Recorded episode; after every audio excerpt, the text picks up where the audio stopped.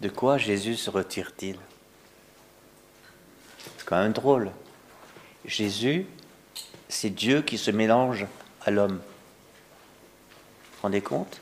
Au lieu, au lieu de rester sagement dans son ciel, inaccessible, il vient se mélanger à la pâte humaine. Et voilà que Dieu sur terre, Jésus, se retire avec ses disciples près de la mer.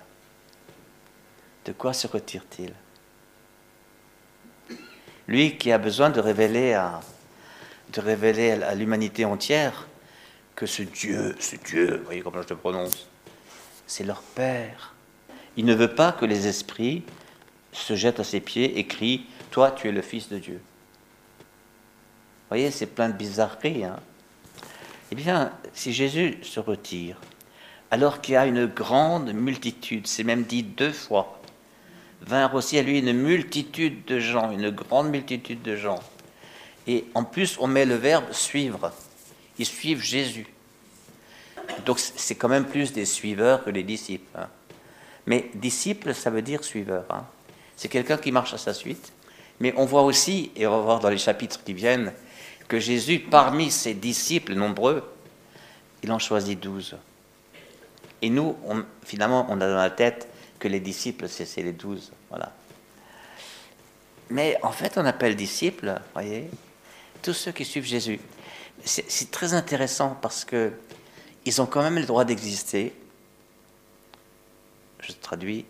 Nous avons quand même le droit d'exister si nous en sommes à chercher la guérison auprès de Jésus, à chercher une distribution de pain gratuite, si nous en sommes à, à, chercher un miracle, parce que Jésus, il est, il est, il est Dieu, donc euh, il peut faire des miracles, eh bien Jésus se retire, il se retire de ça.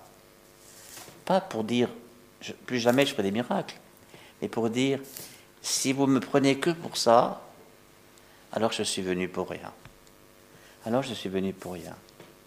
Mais il se retire, mais vous voyez, il a une manière de se retirer en restant. Il demande qu'on lui prépare une barque. Il demande qu'on lui prépare une barque, et la barque, ça permet de se retirer de l'emprise des gens qui lui sautent dessus. Hein. Euh, pour que la foule ne l'écrase pas. Je me souviens encore de bon père Emiliano Tardif, qui, était à Strasbourg en, 1987, et il a dit, vous savez, je suis obligé, quand je viens en Occident, euh, même dans, même dans les pays du Sud, de l'hémisphère Sud, je suis obligé d'avoir des gardes du corps. Parce que les gens, ils me prennent ma cravate, ils me prennent mes boutons de manchette, ils, me, ils me, déshabillent pour, pour avoir un, un bout de quelque chose à emmener à la maison. Donc Jésus, on lui prend ses boutons de manchette, on lui, prend, on lui enlève sa cravate, on lui pique son mouchoir. Euh, c'est incroyable comment les gens, ils veulent, ils veulent quelque chose qui ait du pouvoir et qui ait du pouvoir sur leur malheur, vous comprenez? Mais Jésus est venu pour ça. Il est venu pour chasser le malheur, le malheur, pour le stopper. Il est venu pour ça. Mais pas juste comme les gens le voudraient voyez, ils avaient entendu parler de ce qu'il faisait. C'est pas encore dit, ils ont entendu parler de, ce qu'il disait. Pourtant, les gens aiment l'écouter. Combien de fois est-il dit euh, Ils étaient suspendus à ses lèvres. Voilà. Alors il dit de préparer une barque. Voilà. Car il avait fait beaucoup de guérisons, vous voyez. Donc on, cherchait à le toucher, bon, je l'ai dit déjà. Et puis aussi, euh, il, a peur aussi que que les démons euh, lui mettent des bâtons dans les roues. Je m'explique. Les démons, déjà, c'est arrivé au chapitre précédent, euh, peut-être même au chapitre premier, je crois, quand Jésus entre dans une synagogue et il y, a, un possédé qui se dévoile sans que Jésus lui adresse la parole. Le simple fait de sa présence, que nous veux-tu, toi? Je sais qui tu es, tu es le Saint de Dieu. Tu es en personne la sainteté incarnée de Dieu. Bah. Et Jésus lui dit, tais-toi et sors de cet homme. Tais-toi. Les démons, ils veulent divulguer l'identité véritable de Jésus avant qu'il ait manifesté tout ce qu'il est, à savoir l'amour jusqu'au bout de Dieu pour l'homme. Et ça, c'est la croix. vous le savez bien, c'est la croix. Et il nous aima jusqu'au bout, jusqu'à donner sa vie pour nous. Aimer quelqu'un, dit, Jésus en Jean, c'est donner sa vie pour lui. Et Saint Paul nous aide encore mieux, mieux à le comprendre. Il dit, il est mort pour nous alors que nous étions encore pécheurs. C'est-à-dire, c'est même pas une mort pour, pour, des gens qui le méritent. Quand dans une famille, un membre sauve des flammes, un enfant, eh bien, c'est son enfant, il l'aime, c'est normal, c'est son enfant. Mais si on dit qu'il y a des immigrés dans une maison qui brûle, est-ce que les habitants du quartier vont se jeter dans le brasier pour les sortir? Eh bien, il donne sa vie. Il donne sa vie. Il est amour. Rien ne peut arrêter cet amour.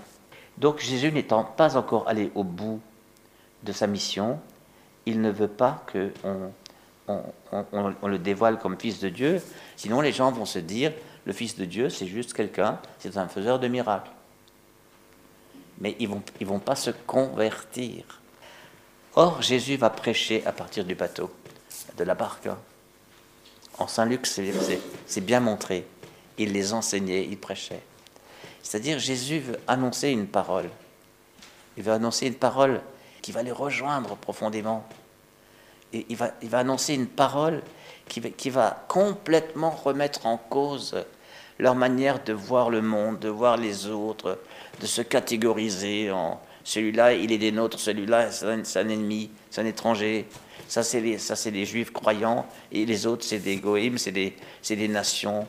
Euh, on n'a rien à voir avec ces gens-là. Ils sont même impurs, voyez. Jésus, il va, par sa parole, il, va, déranger beaucoup de monde. D'ailleurs, à peine a-t-il parlé que, que les gens se réunissent pour le mettre à mort. Comment on va le faire taire, celui-là? Ah, la parole, la parole. Voilà, la parole de, Dieu, euh, elle s'est faite chair. Dieu, pour se faire entendre, il n'a pas créé sur la terre un, haut-parleur gigantesque dans lequel il crie et, on est obligé de se bouger les oreilles tellement, tellement c'est fort. Non. Dieu, pour se faire entendre, eh bien, sa parole s'est faite chair. C'est-à-dire que sa parole vit et demeure parmi nous. Et donc, ce que Jésus dit, ce que Jésus est, ce que Jésus fait, aussi ce qu'il ne fait pas, c'est parole de Dieu. Quand je dis ce qu'il ne fait pas, hein, on n'a jamais vu Jésus, parce qu'il est Dieu, euh, carboniser un village euh, parce que ce village ne l'a pas accueilli.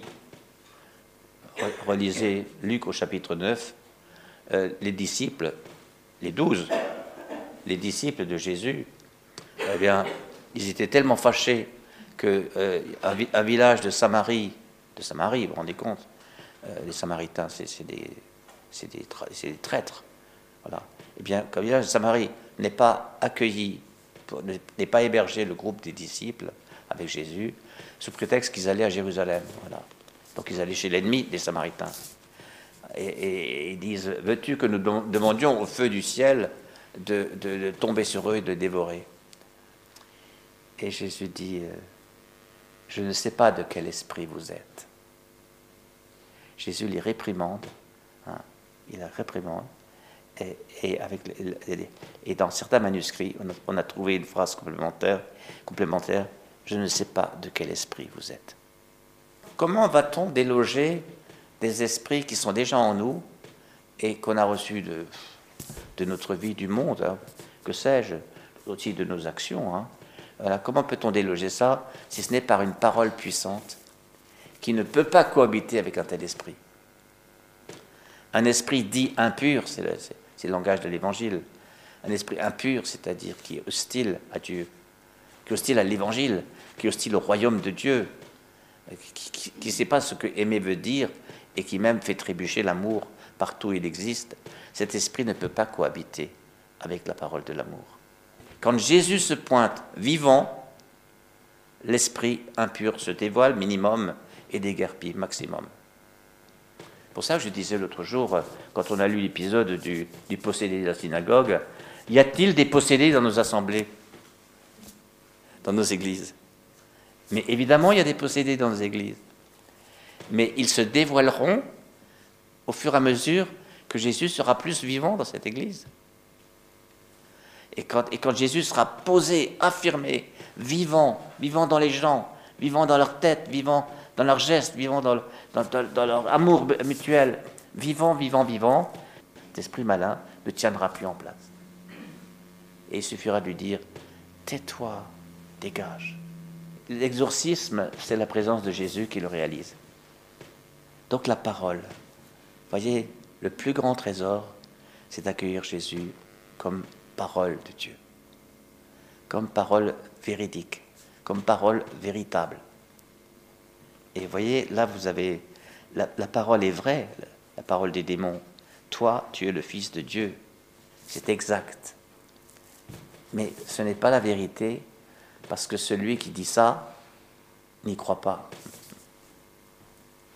La parole véritable, c'est celle qui est dite et crue et pratiquée. Comme Jésus est quelqu'un qui est en personne la parole, la parole que nous entendons, elle veut se personnaliser en nous. Elle veut devenir personnelle pour nous. Elle veut se personnifier à travers nous, voyez. Si un, si un jour un démon, c'est bêtise ce que je vais dire, si un démon devait croire ce qu'il dit, il serait instantanément sauvé. Apparemment, ça ne se peut pas. Toi, tu es le Fils de Dieu. Il leur défendit vivement, le vivement, c'est le rudoiement de, Jésus quand il a affaire à des esprits impurs, hein, de le faire connaître. Nous avons le droit d'approcher de Jésus par étapes. Jésus qui répond aux besoins, c'est aussi Jésus. Hein. Il faut arrêter là tous ces, tous ces gens même qui disaient Ah, c'est magique, les gens veulent du magique, etc. C'est pas comme ça. je me rappelle même de l'un d'eux qui disait Dieu n'intervient pas dans nos vies. Alors les bras m'ont tombé comme charismatique, mais même comme croyant. Franchement, c'était pas la peine de se déplacer alors. Hein. Du ciel à la terre, je veux dire. S'il n'intervient pas dans nos vies, évidemment Dieu intervient dans nos vies. Évidemment, nos vies intéressent Dieu. Mais Jésus savait ce qu'il y a dans l'homme, c'est-à-dire dans l'homme, il y a, cette, cette tendance de la toute-puissance qui est, je, veux une ressource dont je puisse disposer et qui réponde à tous mes besoins euh, de bien-être, de pouvoir, de, de réussite, que sais-je, de succès. Voilà comment est l'homme. Donc tout ça doit se convertir. Tout ça doit se convertir. Il n'y a qu'une source pour se convertir c'est la parole de Dieu. Il n'y a qu'une source. Quand vous voyez Jésus à genoux devant ses disciples en train de leur laver les pieds, vous comprenez que ce n'est pas auprès de lui qu'il faut chercher la, toute-puissance. Hein. Quand vous voyez le Sauveur du monde crucifié sur une croix, hein, et qu'il ne s'est pas sauvé lui-même par sa toute-puissance. Il est tout-puissant, je crois en Dieu tout-puissant. Et cette toute-puissance, il l'a mise au service de l'amour. Et il préfère mourir que de faire mourir. Alors, dans ce cas-là, on ne va plus chercher la toute-puissance. Mais ça suppose lâcher des, fausses images de Dieu. Ça suppose se convertir soi-même parce qu'il y a en nous tellement de choses qui ne sont pas évangéliques. Tellement de choses. Et nous avons bien sûr le droit d'être tout ce que nous sommes à chaque étape, à condition que ce soit que des étapes le fameux je suis comme ça, il y a qu'à me prendre comme ça. C'est pas forcément très aimable ça. Il y a quelque chose qui s'est arrêté et qui s'est auto-justifié et qui refuse le salut. Non. Jésus nous sauve de ce qui nous empêche d'être à lui, j'allais dire, ce qui nous empêche d'être lui. D'être lui, d'être euh, à son image et selon sa ressemblance. Alors, dans cette Eucharistie, avançons-nous auprès de lui en lui disant Je veux te ressembler, voyez. Quand tout à l'heure, euh, vous recevrez le corps du Christ dans le creux de votre chair, fais-moi ton image et selon, ta ressemblance. Convertis-moi. Voilà. Que profondément je change pour que, en me voyant, on te voit. Et que là, à travers cela, beaucoup soient sauvés à travers moi. Amen.